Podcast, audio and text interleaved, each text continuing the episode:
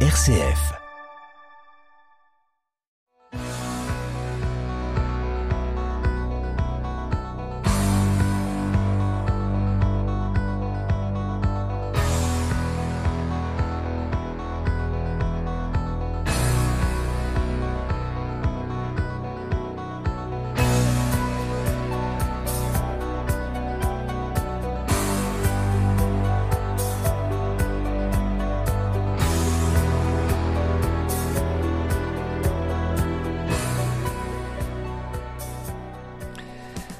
Bonsoir à toutes, bonsoir à tous. À quel bonheur de vous retrouver après cette trêve estivale pour On est fait pour s'entendre. Votre rendez-vous magazine du mardi soir à 19h15 et du samedi suivant à 18h15. Au menu concocté pour vous, eh bien, il n'y aura rien de changé. Euh, de nouveau, des invités fil rouge, la chronique atrabilaire. Je râle donc je suis, le tout enrobé d'un peu de musique. J'espère que vous avez passé d'excellentes euh, vacances, que vous revenez régénérés. Et puis, si vous n'êtes pas parti, ce qui est ma foi le lot de pas mal de gens, bien que malgré tout, vous avez pris des, des moments de liberté et de repos. Ce soir, avec mes invités, nous allons évoquer de nouveau le château de Chamousseau à Caux dans la Vienne. Sa propriétaire, Clara Marchal, et Grégory Zutter, doctorant en droit à la faculté de droit de Tours, vont nous détailler les multiples manifestations sur le site du château les 16 et 17 septembre prochains pour les Journées européennes du patrimoine, sans compter une conférence débat sur le transhumanisme le 9 septembre. Ces deux journées ne seront rien tant qu'un hommage au savoir féminin transmis au fil des siècles dans l'artisanat.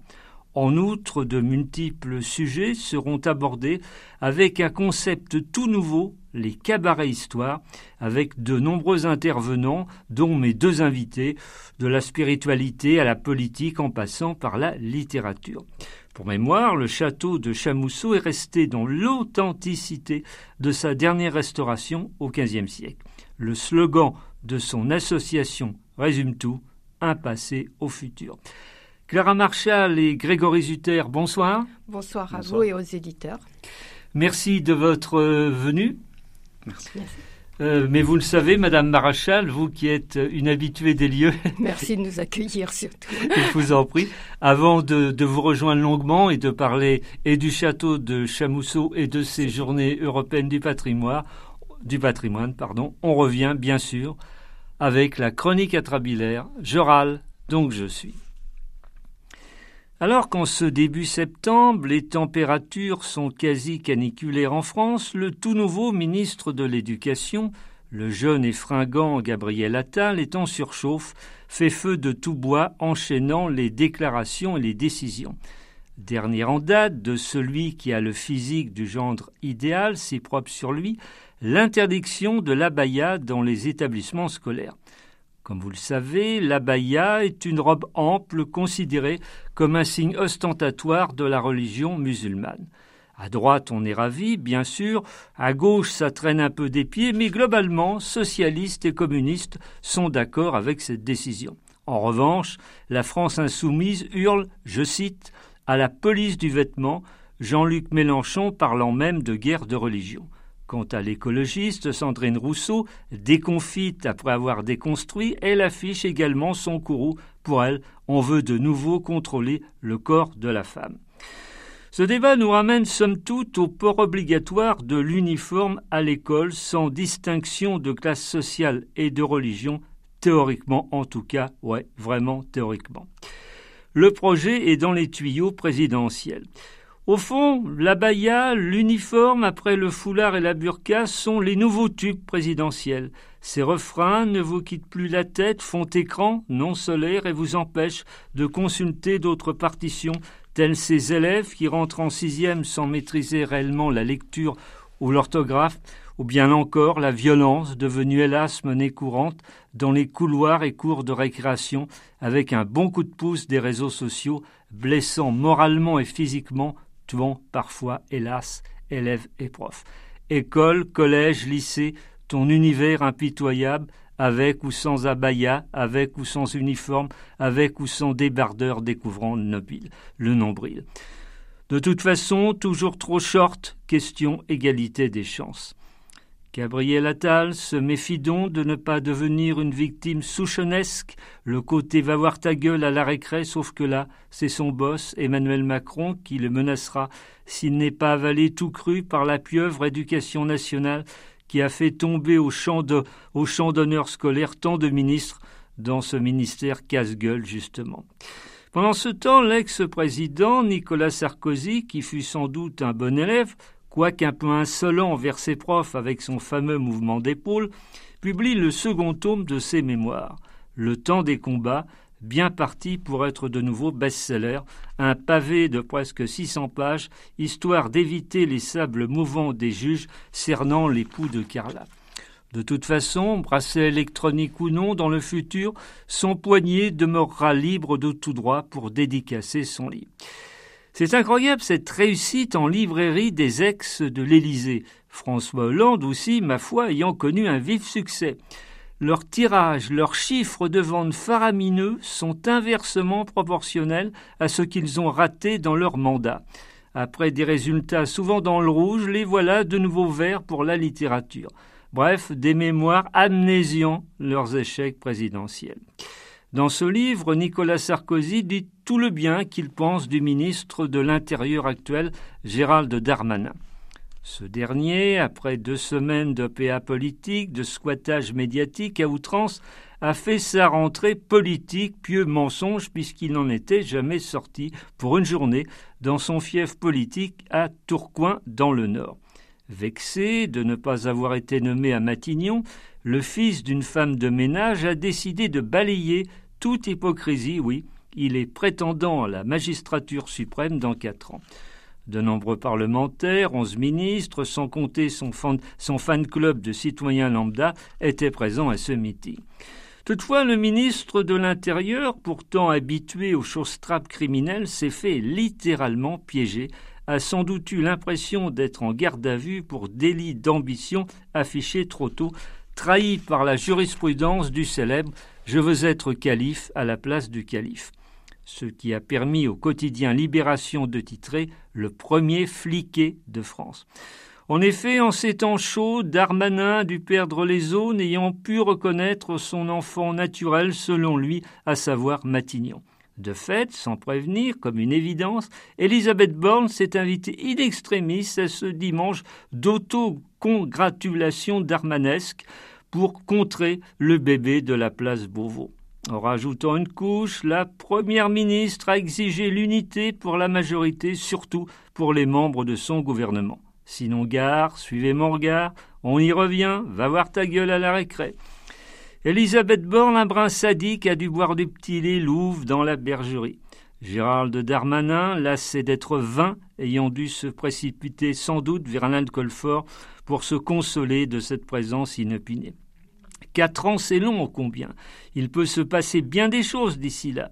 Darmanin s'est mis en préventif de la présidentielle normale, Borne le met déjà derrière les barreaux. Difficile de savoir si, comme dans les prisons, ces cellules, grises sont surpeuplées. Darmanin, c'est sûr, se veut le prochain cerveau présidentiel. Attention, toutefois, de ne pas avoir la grosse tête, ce sont les premières guillotinées. L'actualité politique entre deux coups de rafraîchisseur ou ventilateur fut décidément très active cette semaine. J'en veux pour preuve les rencontres de Saint-Denis le 30 août. Une longue et interminable nuit de, de discussions entre Emmanuel Macron et les chefs de l'opposition. Des rencontres coup de com, paradoxalement sans micro ni caméra, même si beaucoup de choses ont fuité dans la presse.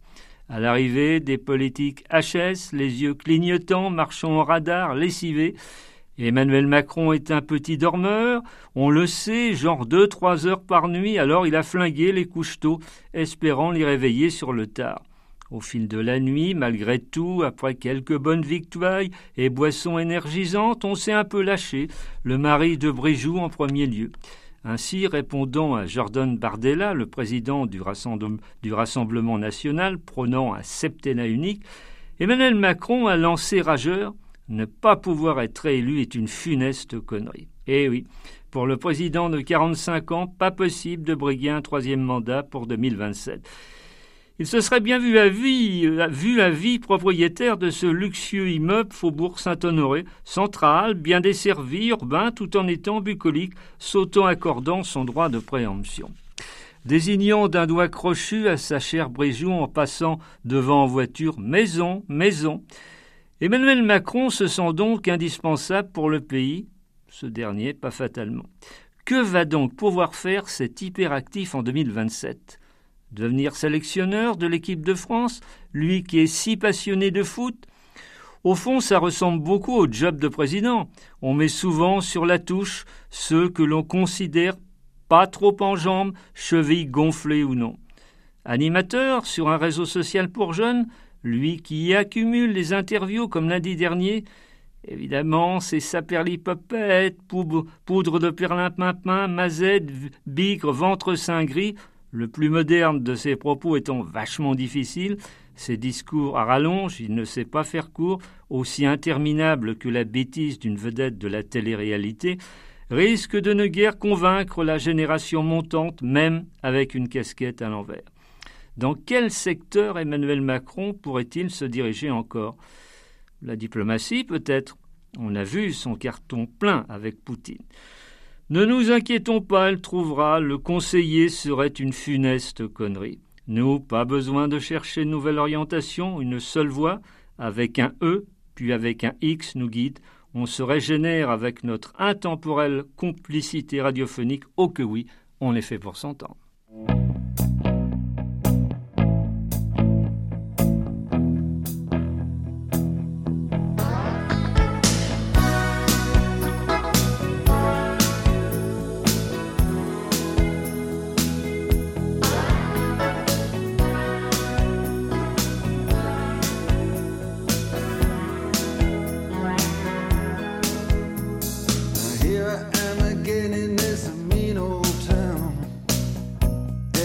so far away from me?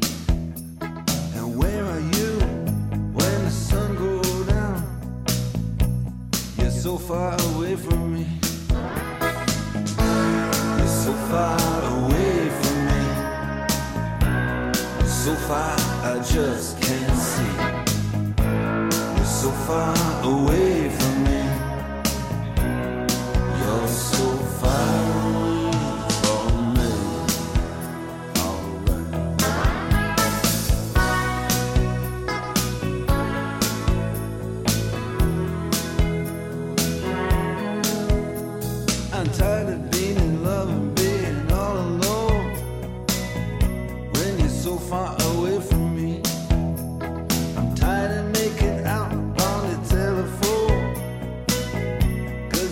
far away from me. You're so far away from me. You're so far I just can't see. You're so far away.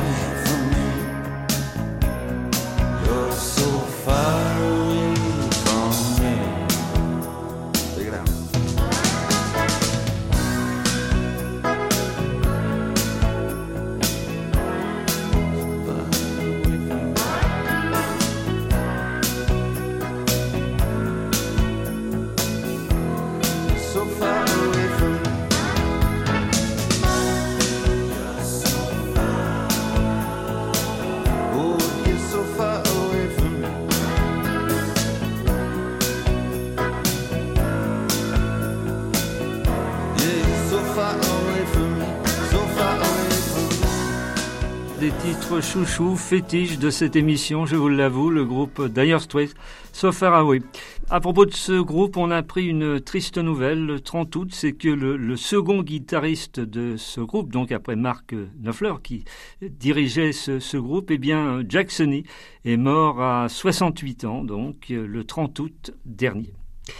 Et nous retrouvons mes invités fil rouge de ce jour, Clara Maréchal et Grégory Zutter euh, qui prépare une thèse pour la faculté de droit de Tours. Tout à fait. Voilà.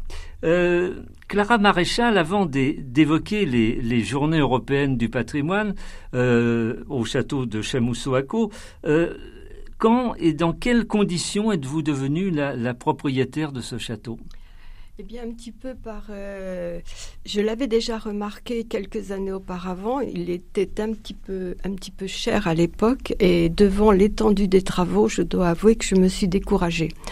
Or, euh, quelques années après, j'en avais toujours l'image de cette entrée de porte avec son superbe décor en accolade et puis cette bretèche au-dessus, puisqu'en fait, on ne voyait que la tour au départ.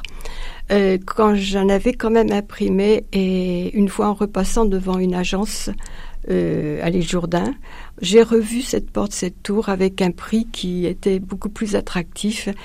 Et là, j'étais dans une situation difficile à cette époque et je me suis dit, bah, pourquoi ne pas finir ma vie à faire ça?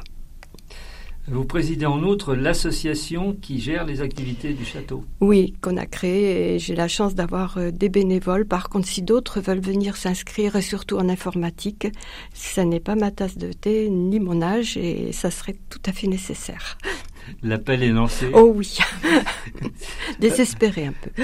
Euh, Clara Maréchal, vous êtes euh, donc une invitée récurrente de, de l'émission car vous proposez régulièrement des, des, des, événements, des manifestations sur le site de ce château. Mais il est peut-être bon, rapidement, de faire un, rapide historique du château pour celles et ceux qui auraient manqué les, les épisodes précédents. Bien, c'est un château donc il est difficile de dater. Hein. Le premier document qu'on ait écrit, il est de 1314, donc l'année où les Templiers sont fait réquisitionner leurs biens. Et comme par hasard, c'est un acte de vente qui mentionne qu'il était déjà habité, qu'il est vendu à une certaine famille. Donc euh, il a tout un passé bien intérieur qu'on prouve tant par l'architecture que par le fait que en 1937 on a trouvé à l'entrée une urne en terre où il y avait 60 deniers carolingiens. Alors carolingien, ça remonte euh, évidemment euh, du 9e à la moitié du 12e. Ça nous rajeunit pas. non, mais, ça nous détermine à, essayer de le sauver. Et bon, et il y a beaucoup de parties. Moi, j'essaie de sauver les murs. Je suis la fourmi qui essaie de sauver. Et, D'autant plus que j'ai appris récemment que si je n'avais pas acheté, il aurait été une boîte de nuit. Mais ce qu'il faut bien comprendre, et c'est ce qui fait que j'y mets toute mon énergie, c'est que pour qu'un lieu ne redevienne pas lieu agricole ou un lieu qui soit détruit de sa vocation, euh, justement pour des activités commerciales, il faut qu'il soit connu. Il faut même qu'il soit reconnu. C'est pourquoi, euh, malgré l'énergie que ça me demande, je fais tout pour qu'il y ait des animations, que des gens y viennent, que l'on en parle et qu'on s'y trouve bien. Mes auditeurs de samedi soir ne sont évidemment pas, concernés, mais le 9 septembre, il y a une conférence débat sur le transhumanisme. Voilà, nous avons un, ami qui habite tout près, enfin il a fait, c'est un ex-enseignant de Charroux, donc il a beaucoup d'amis dans, dans, les environs, qui revient dans sa maison familiale à côté du château, qui est astrophysicien également et qui nous fait des conférences bénévoles très intéressantes. Et là, ce sera une conférence débat le dimanche après-midi 9 à 17 heures euh, sur le trans. Enfin, c'est pas véritablement le transhumanisme, c'est de l'homme réparé avec tous les espoirs que ça peut solliciter et les, toutes les nouvelles découvertes dont il va nous parler, tous les nouveaux espoirs, les techniques et aussi jusqu'à l'homme euh, qui peut être euh, manœuvré mais transformé. Donc toutes les limites, toutes les angoisses et pourquoi pas est-ce que ça ne déboucherait pas sur le transhumanisme? C'est un sujet où j'appelle les gens qui, qui ont des informations à donner à justement participer. Ce ne sont pas des conférences que l'on écoute non-stop, mais auxquelles de préférence on participe activement. On n'a pas donné le nom du monsieur. Alors c'est monsieur Musard, M-U-Z-A-R-T, Jean-Claude, qui est connu par sa générosité, et c'est pas moi qui dirais le contraire, et qui est tellement content de voir que le château est actuellement en voie de restauration qu'il fait tout pour nous aider. Et ça se passe à quelle heure? À 17h. À 17h. Euh, à titre personnel, euh, Madame, monsieur, quel regard portez-vous sur ce transhumanisme justement? Êtes-vous partagé entre l'inquiétude et la fascination? Je vais commencer, si vous permettez, par, Grégory Zutter, puisque jusqu'ici il n'a pas parlé. Eh bien, euh, c'est un mélange d'inquiétude par rapport à beaucoup de dérives qu'il peut y avoir, des transformations qu'on ne peut pas contrôler, mais aussi beaucoup d'espoir, puisque euh, on peut parler du corps réparé, effectivement. Il y a quelques années, on parlait des, prothèses bioniques directement connectées au cerveau. donc, comme un peu dans tous les sujets, il y a du bon, il y a du mauvais, et il faut espérer que ce soit le bon qui prenne le pas. Et vous, Clara? Je suis un peu plus inquiète que lui par le transhumanisme, euh, parce que j'ai peut-être moins confiance en la science, mais euh, je, je suis un peu plus inquiète que, que Grégory. Mais les jeunes, c'est normal. Venons-en donc aux Journées européennes du patrimoine, les 16 et 17, 16 et 17 septembre prochains. Vous présentez à la redécouverte de nos matrimoines de 3000 avant Jésus-Christ à nos jours d'abord de, de 14 à 18 heures une exposition. Alors, je crois qu'il ne faut pas dire d'artisanat. Voilà, voilà. Ces dames ont leur sensibilité et en fait, elles exposeront donc dans l'après-midi leurs œuvres et leurs talents. Ce qu'elles veulent, si vous voulez, c'est remontrer cette, c'est une transmission de ce savoir qu'il y avait au Moyen Âge où toutes les femmes avaient pour vocation de faire quelque chose avec raffinement.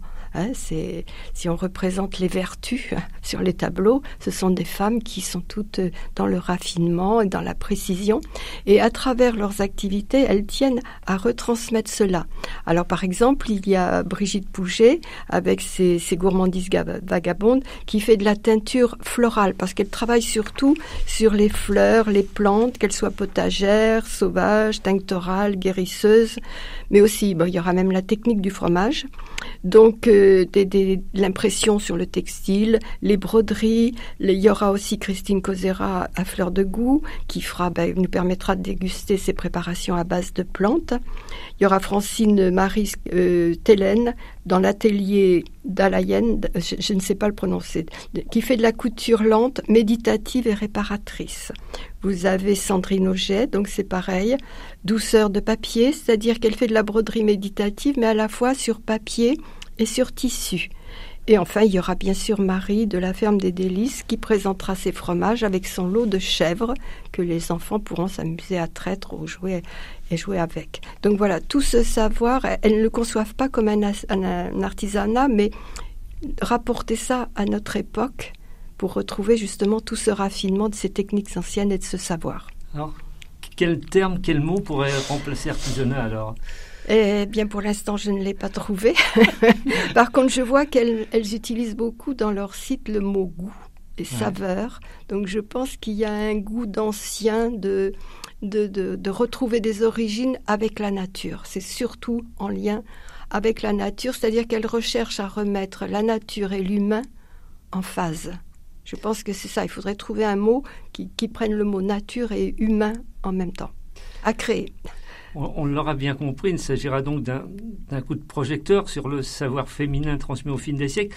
Est-ce que selon vous, euh, pendant longtemps, ces capacités féminines ont été ou sous-estimées ou voire méconnues?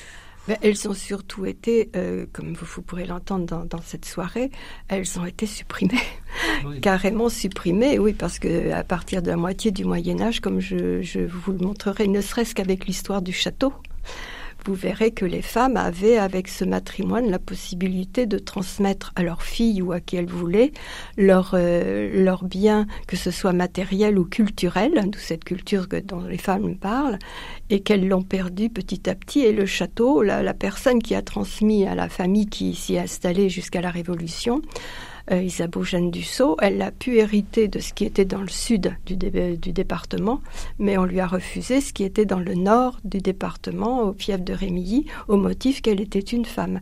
Et je retrouve beaucoup de, de documents maintenant anciens qui, comme je le montrerai, précisent euh, quand on fait aveu, euh, que ce soit à la, à la, basse marche ou une châtellenie quelconque, et il est bien précisé à l'époque, grâce à sa femme parce que c'est elle qui transmettait. Elle, pouvait transmettre aussi des titres. Il y en a qui ont reçu le titre d'écuyer et autre chose. Si vous prenez la famille des reines de Navarre, euh, là, il y, a, une transmission de femme à femme, aussi bien avec leur librairie, puisque c'était le terme qu'on utilisait pour les, les bibliothèques et qu'on a conservé chez les Anglais. Elles transmettaient tous leurs biens qui étaient d'un raffinement extrême, qui, correspondait à la fois aux, techniques pour la beauté, mais surtout tous les ouvrages pieux, et elle les transportait de femme à femme, depuis Louise de Savoie jusqu'à après Marguerite, Jeanne d'Albret et tout ça, ça a été une transition de femme à femme. Et Madame Soulard vous parlera aussi de l'architecture et des châteaux qui ont été construits par des femmes, transmis à des femmes dans la région Nouvelle-Aquitaine. Isabelle Soulard, bien connue de nos Je vais vous en parler. Euh, et, donc, on, le raconte aussi, vous êtes intervenante dans ces... Euh, Pour au départ, la présentation et... Si vous voulez, je peux vous parler de, le lancement de ce projet. En fait, Isabelle Pouget, qui voulait donc euh, participer à ces journées européennes du patrimoine, qui est un petit peu féministe, parce que si viens aujourd'hui avec un monsieur, c'est qu'on comprenne bien que ce n'est pas un, un, féminisme actif et revendicatif. C'est, elle, elle en avait assez d'entendre parler du patrimoine et elle voulait entendre parler du matrimoine. Et moi, ça m'a tout de suite interpellée, moi qui ne suis pas féministe revendicatif, je pense qu'on est complémentaires ça m'a intéressé, mais j'y voyais une toute autre histoire. Euh, beaucoup, elle a été surprise d'ailleurs qu'on remonte si loin, parce qu'effectivement, les femmes avaient un pouvoir très loin, comme vous pourrez le voir, et aussi bien dans les chansons. Euh, ce monsieur vous en parlera un petit peu, juste pour vous mettre l'eau à la bouche. Mais euh, on est reparti sur un sujet très lointain. J'en ai parlé avec une amie qui est, elle, vraiment c'est un professeur émérite de, faculté de la Poitiers qui est à la retraite, qui est chercheuse indépendante, qui fait beaucoup de publications et qui est passionnée par ce sujet. Elle devait partir au Brésil, elle est restée rien que pour le sujet. Donc avec Madame Soulard, euh, Ria Lemaire et moi, on a décidé de faire une nouvelle forme de d'animation pour présenter l'histoire sous un autre aspect beaucoup plus, euh, sinon festif, de, beaucoup plus léger, beaucoup plus, tout en étant très profond. D'accord? Ce sera, euh, on va faire cette première, mais on espère pouvoir continuer. Et ce sera en général sur des sujets justement sur cette période où la femme avait un rôle au Moyen Âge sans faire qu'il n'y ait pas d'intervention d'homme. Alors, Clara vient de le dire à l'instant, elle a voulu venir avec un monsieur. Justement, Grégory, votre regard sur ce féminisme actuel, euh, euh, parfois très revendicatif euh je, ne fais pas de, politique, je, préfère me, confiner au droit. Euh, puisque c'est ma matière, je suis compétent là-dedans. Et effectivement, euh, cette histoire de matrimoine a un peu disparu de, des tablettes, alors que euh, c'était tout à fait naturel au cours de l'histoire. c'est simplement la notion de, patrimoine, de, bien qui a été transmis tout simplement par la mère. on est loin d'une société patriarcale où seuls les hommes avaient leur mot à dire. loin de là, en fait c'est une notion très récente. Euh, tout au long de notre histoire, euh, que ce soit en Europe, mais aussi dans, plus large. Euh, la femme a toujours eu son rôle à jouer. alors, on ne parle pas forcément d'une société égalitaire, mais en tout cas d'un rôle complémentaire. Et je pense que c'est bien de rappeler un petit peu cet aspect-là à travers des conférences comme celle qu'on organise à Chamousseau. De 18h à 22h, une nouveauté, Cabaret Histoire avec la, collaboration de nombreux intervenants, hommes et femmes. Quel est le concept de ce cabaret histoire, Clara? Le concept, c'est d'accueillir des gens qui vont pouvoir être à une table, euh, consommer. Euh, il n'y aura pas un grand choix au départ, mais il y aura des, petites restaurations style finger food si on veut.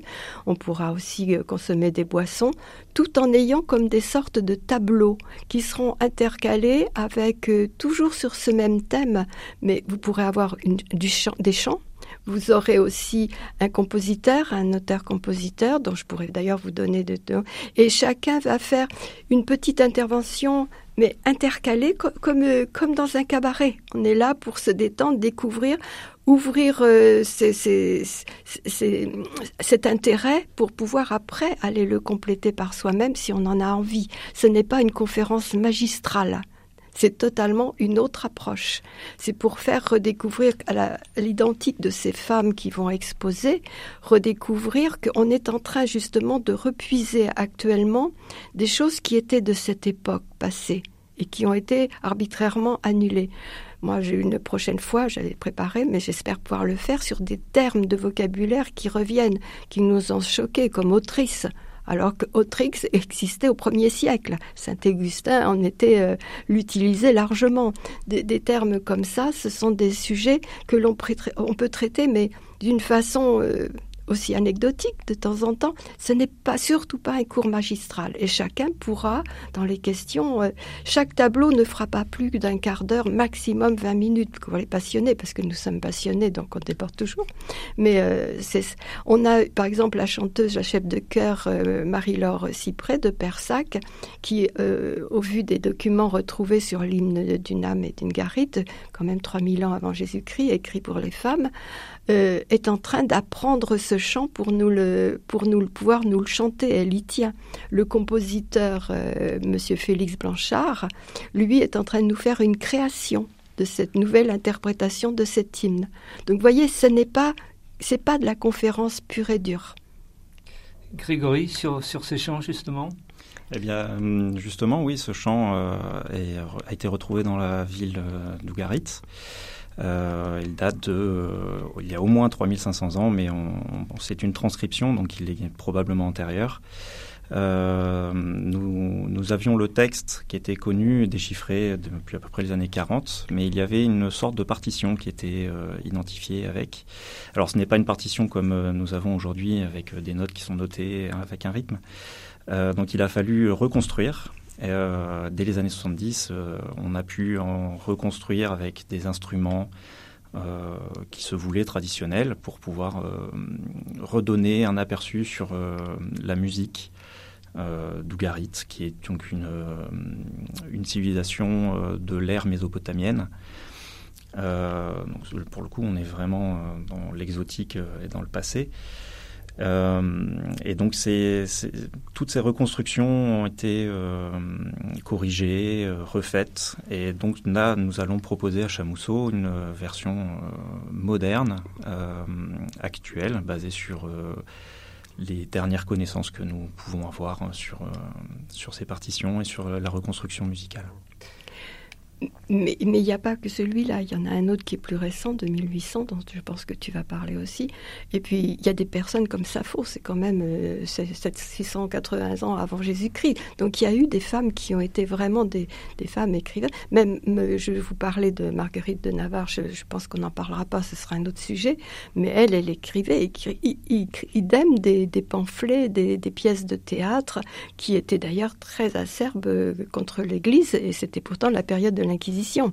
Donc, vous voyez, il y avait une certaine liberté. Elle a ouvert, elle a écrit des textes de, politique, des textes euh, aussi de stratégie militaire. Elle a écrit de géographie. Les femmes étaient très, très cultivées. Enfin, du moins, une certaine catégorie sociale. Les autres œuvraient dans la technique avec cette même recherche de raffinement. Grégory, une autre précision? Pense que oui. Il faut venir, faut venir voir. Tout à fait, tout à fait. Il faut, venir voir le. on peut pas tout vous dire. c'est vrai qu'on peut en parler comme ça, mais on euh, on se le représente pas forcément parce que on parle beaucoup de raffinement, mais il faut, euh, il faut le voir euh, fait parce que il y a vraiment une précision dans le geste, une technicité qui est, qui est vraiment très intéressante à voir faut peut-être quand même citer d'autres participants et d'autres thèmes. Bien sûr. Si en fait ce, ce, projet se fait à trois personnes, hein, comme je vous l'ai dit, il y a Isabelle Soulard que vous connaissez euh, pour euh, déléguée euh, adjointe régionale à la Fondation du patrimoine, professeure, écrivain, conférencière qui aide énormément et qui est membre de l'association. Il y a aussi Ria Lemaire, donc dont je vous ai dit professeur, c'est une dame hollandaise, mais qui a toujours vécu en enseignée en France et une chercheuse remarquable qui fait des publications aux États-Unis, euh, au Brésil, au Portugal. Et moi, nous tenons à, créer cette nouvelle forme, mais nous demandons à des intervenants de, participer. Et il y aura donc euh, en plus ben, Grégory Souter qui sera le bienvenu à chaque fois qu'il aura envie de nous présenter quelque chose, bien sûr, pour recommencer. La chanteuse, eh bien c'est notre chef de chorale de Persac, euh, Marie-Laure Cyprès. Et le musicien-compositeur est Monsieur Félix Blanchard, qui est connu dans l'organisation de pas mal de, de compositions ou dans des pièces théâtrales qui a fait déjà. Et je tiens à signaler que tous, nous sommes tous des bénévoles il n'y a pas de subvention, nous, avons, nous montons cela tout seul, par nous-mêmes. Il faudra être indigent peut-être sur la restauration, parce que comme je ne sais pas le nombre, je ne peux pas impliquer l'association dans un repas fastueux. Mais euh, ce, sera, ce sera. Et la participation, ben, je laisse la possibilité à chacun de participer, comme je le fais pour les visites, en fonction de ce qu'il reçoit. Félix Blanchard, si je ne m'abuse, qui a beaucoup travaillé avec quelqu'un qu'on connaît Ici, c'est Michel Cordebeuf. Voilà, et Jean-Marie Sillard. Voilà. Donc, euh, pas de, Une participation, ça veut dire on donne ce que l'on veut. Voilà. Euh, euh, oui, je vous en prie. Peut-être qu'à la fin, Madame Soulard s'intéresse et nous avons un gros travail de toiture à faire. Et nous allons peut-être, euh, à la demande d'ailleurs de gens qui ont visité, je ne voulais pas le faire, mais je vais le faire quand même, euh, lancer une collecte euh, pour, pour une participation pour finir de restaurer cette toiture qui maintenant est menaçante puisque les tuiles sont poreuses et elle sera peut-être signée cette convention au moment de, de, de ces manifestations avec Madame Soulard pour la Fondation du patrimoine. Et à ce moment-là, les gens, à ce moment-là, pourront peut-être aussi, plutôt que de payer la soirée, euh, financer la, Fondation du patrimoine et ainsi ils auront un dégrèvement fiscal. Et en, dehors de ces événements, on peut toujours visiter, si on veut, le site du château? Bien sûr, en, en m'appelant avant, bien sûr. On peut donner un numéro, oui. 06 89 29 13 05 si possible en groupe. voilà. Euh, pour le 9 septembre ou pour les 16 et 17 septembre, euh, pas besoin de réserver Alors justement, si vous voulez avoir une table et, vous retrouver en notre ami, euh, je vous conseille de, réserver. Nous vous réserverons une table pour que vous vous retrouviez ensemble. D'accord? Et toujours à ce même numéro précité. Alors on le rappelle, le, château de Chamousseau est situé dans la Vienne, dans la commune de Caux. C'est un plus pour les habitants maintenant. Euh, c'est un plus, oui, je suppose, je l'espère, qui ont déjà beaucoup d'activités. Effectivement, c'est une région où il y a beaucoup de choses au niveau animation culturelle. Quelque chose à ajouter, Grégory? Euh, oui, oui, le, château de Chamousseau, euh, puisque j'habite Co aussi. Ah oui. et le, château de Chamousseau est effectivement un centre culturel qui est, qui est intéressant et important, puisque on a souvent des, des, conférences un peu dans tous les domaines. Euh, donc euh, c'est oui, c'est vraiment vraiment un plus pour la commune. Clara Maréchal, j'ai vu d'une certaine manière naître le projet. Toujours la même foi malgré les, les multiples embûches et, résistances depuis l'acquisition du château bah, Disons que je suis une fourmi de cette réalisation, mais que je suis une fourmi qui commence à avoir de l'arthrose. Donc je vais moins vite. Et il y a des moments où je désespère un peu, mais comme je suis passionnée, ça repart. Je, régulièrement, je me dis que je suis arrêtée, mais je recommence. Euh, l'automne et, l'hiver arriveront vite. Y aura-t-il malgré tout d'autres manifestations lors de ces deux saisons? Alors déjà, on a un parcours euh, cycliste qui va venir se ravitailler, mais ça, c'est pas moi qui organise. C'est beaucoup plus difficile en hiver pour des raisons de chauffage. La, grange est une grange d'imière de 400 mètres carrés. D'accord? Vous imaginez que pour chauffer, ce n'est pas évident. Mm. Donc, euh, en général, euh, il y a encore octobre peut-être, je vais voir, mais personnellement, euh, cette année, et je crains que l'an prochain, ce soit très difficile avec tout ce qu'il va y avoir euh, avec le, comment s'appelle, les Jeux Olympiques. Euh, et, peut-être, moi, je n'ai pas de finances, pratiquement pas, mais ceux qui avaient des subventions vont peut-être être plus gênés. Mais j'espère que cette, ce, ce cabaret histoire, j'aimerais en faire deux séances dans l'année. Et j'ai déjà plein d'idées. On est trois à avoir plein d'idées. On accepte des quatrièmes ou cinquièmes ou sixièmes. Et il y aura aussi d'autres choses. Ben, il y a toujours le parcours des artistes à la Pentecôte. Il y aura des manifestations avec la recyclerie parce que j'en fais des choses aussi avec d'autres associations locales. Euh, sentez-vous tous les deux depuis euh, quelques années un regain d'intérêt des Français pour les vieilles pierres? Pour les vieilles pierres, personnellement, j'en attendrai tellement plus que je vais dire que c'est pas assez. Euh, un regain d'avoir envie de sortir à cause du, du confinement qui les a trop enfermés, oui, mais plus, je pense, vers des activités festives que vraiment culturelles. Pour moi, le culturel reste quand même le parent pauvre.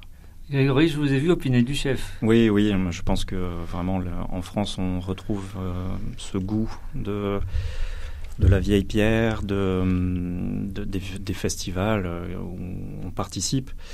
Euh, effectivement, culturellement parlant, c'est peut-être un petit peu moins euh, couru. En revanche, on voit toutes les fêtes médiévales qu'il peut y avoir qui se créent en France. clairement, ça témoigne d'un regain d'intérêt pour beaucoup de choses, des vieux châteaux ou des, des, vieilles pierres en général. clairement, oui donc vous êtes, oui, je vous en prie. Personnellement, je pense que c'est dû où chacun a conscience qu'on est arrivé un petit peu au bout d'un système. Et que chacun, justement, a envie de retrouver quelque chose de plus sécurisant qu'il retrouve dans cette période qui était tellement riche, très, qui n'a pas été que belle, hein, euh, le, Moyen Âge et même les cultures avant, parce que la culture celtique m'intéresse beaucoup, mais on, on, cherche à retrouver des racines et, des explications et des façons d'évoluer. Je pense que c'est pour ça que ce regain, euh, pour des tas de choses qui remontent actuellement, euh, qui se veulent modernes et qui en fait ne sont que des retours, un petit peu des regards en arrière. L'horloge a rendu son verdict impitoyable. Nous arrivons au terme de l'émission. Je rappelle cette conférence débat le, le 9 septembre autour, on va dire, du transhumanisme et les manifestations copieuses euh, les 16 et 17 septembre lors des journées du patrimoine au château euh, de Chamousseau. Clara Maréchal, Grégory Zutter. Question rituelle à chaque invité. Est-ce que vous voudriez ajouter quelque chose que mes questions n'auraient pas évoqué Clara? Ben, J'espère que l'enthousiasme que nous y mettons et toute l'énergie, parce que seul c'est pas évident, euh, sera partagé et compris dans la mesure où je fais pas ça pour moi, mais pour un bien, pour euh, des, une foule de gens que ça peut intéresser. Grégory? Moi, je pense que euh, n'hésitez pas à venir. Euh, c'est quelque chose de très novateur. on va faire des petits cycles de conférences avec de la musique, des tableaux, comme on dit. donc, n'hésitez pas, c'est novateur et c'est à découvrir. Grégory Zutter, Claire Marchal, merci de votre visite. Merci, surtout de nous accueillir et de nous présenter. Merci à Auric Godaillé qui, comme les précédentes saisons, officiait à la réalisation technique de cette émission. Merci à vous, chers auditrices, chers auditeurs, de votre bienveillante attention pour cette nouvelle saison. Je réitère mes deux formules habituelles après vous avoir souhaité une excellente soirée. Gardez la forme, faites le maximum de belles choses. Salut